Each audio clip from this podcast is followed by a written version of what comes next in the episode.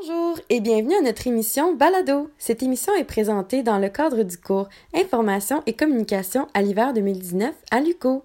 Aujourd'hui, notre invité spécial est Alex Van Zeren, le coprésident d'Orchestra. L'ordre du jour traitera de sa vie professionnelle ainsi que ses connaissances sur non seulement les communications, mais aussi l'événementiel. Bonne écoute!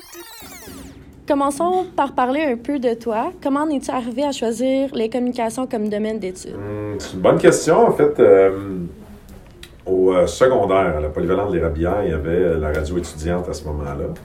Y a-t-il des étudiants à la polyvalente ici? Salut. Il y a sûrement ma photo quelque part encore là-bas, mais bref, il y avait la radio, la radio étudiante. J'ai commencé à faire ça là-bas, j'ai vraiment, mais vraiment aimé ça. Donc, après le secondaire, je me suis inscrit en un programme de radiodiffusion à la C collégiale.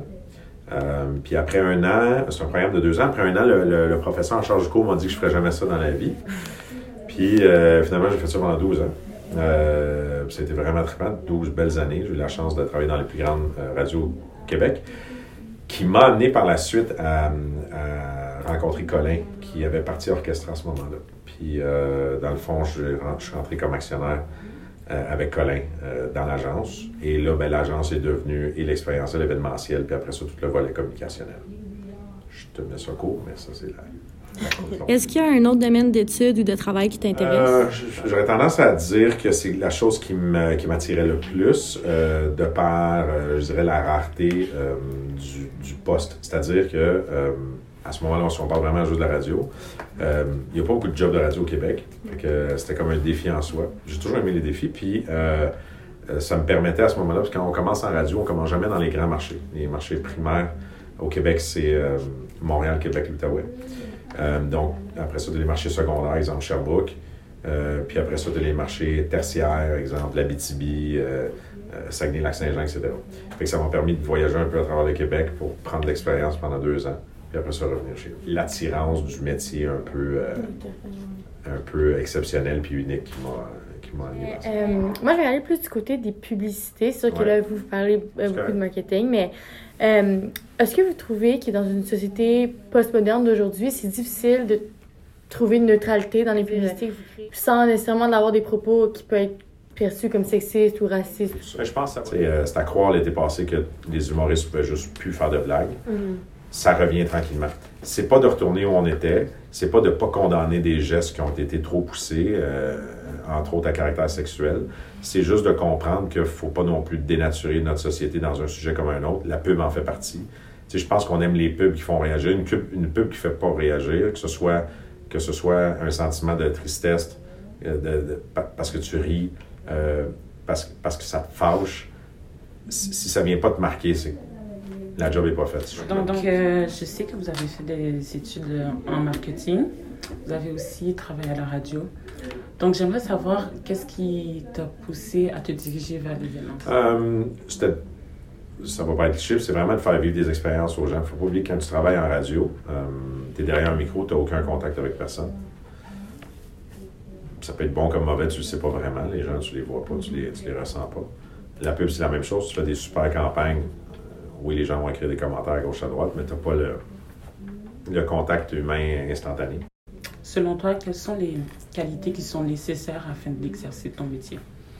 Euh, ben, mon métier, c'est vraiment large. C'est-à-dire, mettons, on va dire, mettons, tu recules, tu, recules, c'est vraiment entrepreneur. Maintenant, après ça, dans le domaine où je travaille, euh, dans mon cas précis à moi, euh, c'est au développement des affaires. Donc, c'est hyper important d'avoir un, d'excellentes relations avec un maximum de personnes qui ont un pouvoir décisionnel. Fait que, euh, exemple, on développe un nouvel événement à Gatineau, ben, ou ma gang a l'idée d'un nouvel événement à Gatineau, ben, ils vont m'appeler, puis si on file que c'est une bonne affaire, ben, j'ai la chance de pouvoir m'asseoir avec le maire probablement dans les prochaines 48 heures, parce qu'on a une certaine relation qui a été développée à travers les années, qui nous permettra à ce moment-là peut-être d'avoir un support de la ville ou pas. En fait, une de mes questions vraiment, vraiment très simple, c'est pourquoi orchestra? Qui a décidé du nom? Euh, ah, c'est Colin, ça. Euh, justement, chef d'orchestre, c'était ça le lien au départ. Chef d'orchestre, un chef d'orchestre, comme dirige ses mm-hmm. troupes, s'assure que la direction est bonne puis que les notes sont à la bonne place.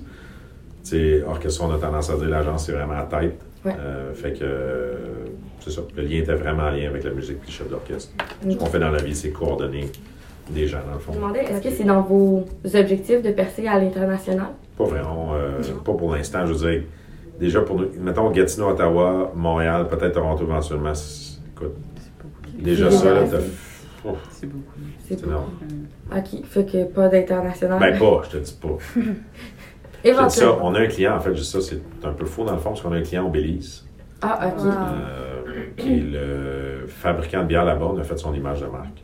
Fait que tout son logo, Ok. son Mais brand Qu'est-ce qui fait en sorte que vous acceptiez un contrat avec un client à l'international si vous voulez pas Ah, ben, c'est super simple. Dans le fond, euh, j'étais sur une, euh, une- J'étais en vacances là-bas, c'est comme ça qu'on s'est rencontrés. puis Ah, J'étais ok. très, très sous. Puis, euh, on a eu vraiment beaucoup de plaisir. Puis finalement, j'ai dit ce que je faisais dans la vie. Lui m'a dit ce qu'il faisait dans la vie. Puis on a connecté comme ça. Ok. Mais j'irai pas là-bas avec ma valise nice. euh, Mhm. aller chercher des clients. Euh, Penses-tu que la communication puis le marketing, maintenant un peu plus pour vous, là, prend plus de place maintenant qu'un petit peu avant? Parce que maintenant, c'est plus de convaincre le public qui ont besoin de quelque chose, mettons que l'événement est le fun, plus que juste donner de l'information. En fait, ce qui a changé beaucoup, c'est tout ce qui est, euh, ce qu'on a, excusez l'anglicisme, user-generated. C'est-à-dire que maintenant, notre, notre, notre, notre focus est beaucoup mis sur, on veut que les usagers, les festivaliers, exemple, sur mon exemple des, des événements, deviennent eux porteurs puis ambassadeurs du brand, de l'événement, etc. C'est encore une plus grande force de frappe que, euh, que les agences ou, euh, ou la publicité dite traditionnelle. C'est-à-dire que euh, en la pub à la télé qui dit viens au festival, c'est une chose. Mais si j'ai 500 personnes sur leur page Facebook, fait comme hey, moi je vois là, tu y vas dessus parce que ça a l'air cool. Mhm. Euh, je n'ai pas besoin de vous dire lequel qui va performer le mieux. Penses-tu que l'événementiel, c'est devenu plus pour les publics que juste, mettons, pour faire mieux paraître l'organisation? Dans le sens où là, c'est un peu bizarre juste parce que vous avez fait une publicité pour votre staff Mhm. mais tu sais, je me dis, est-ce qu'il y avait des... C'est deux, fait que c'est affaires vraiment différentes. Fait si on parle du staff, si on parle du staff party, c'est ce qu'on appelle marque employeur. C'est-à-dire que quand Orchestra affiche un poste, euh, heureusement, on a beaucoup d'applicants. Pourquoi? Parce que ça fait plusieurs années qu'à travers ces vidéos-là, les gens comprennent que, ben, oui, on fait de la pub, mais il y a un bout de le fun à être à l'agence. Puis ce bout de le fun-là, c'est entre autres ce que toi, tu as vu. Euh, et ça, c'est super important. Recruter aujourd'hui, les meilleurs talents, ça prend plus qu'une annonce dans le journal. Fait que notre façon à nous de le faire, c'est de créer des événements juste pour notre staff.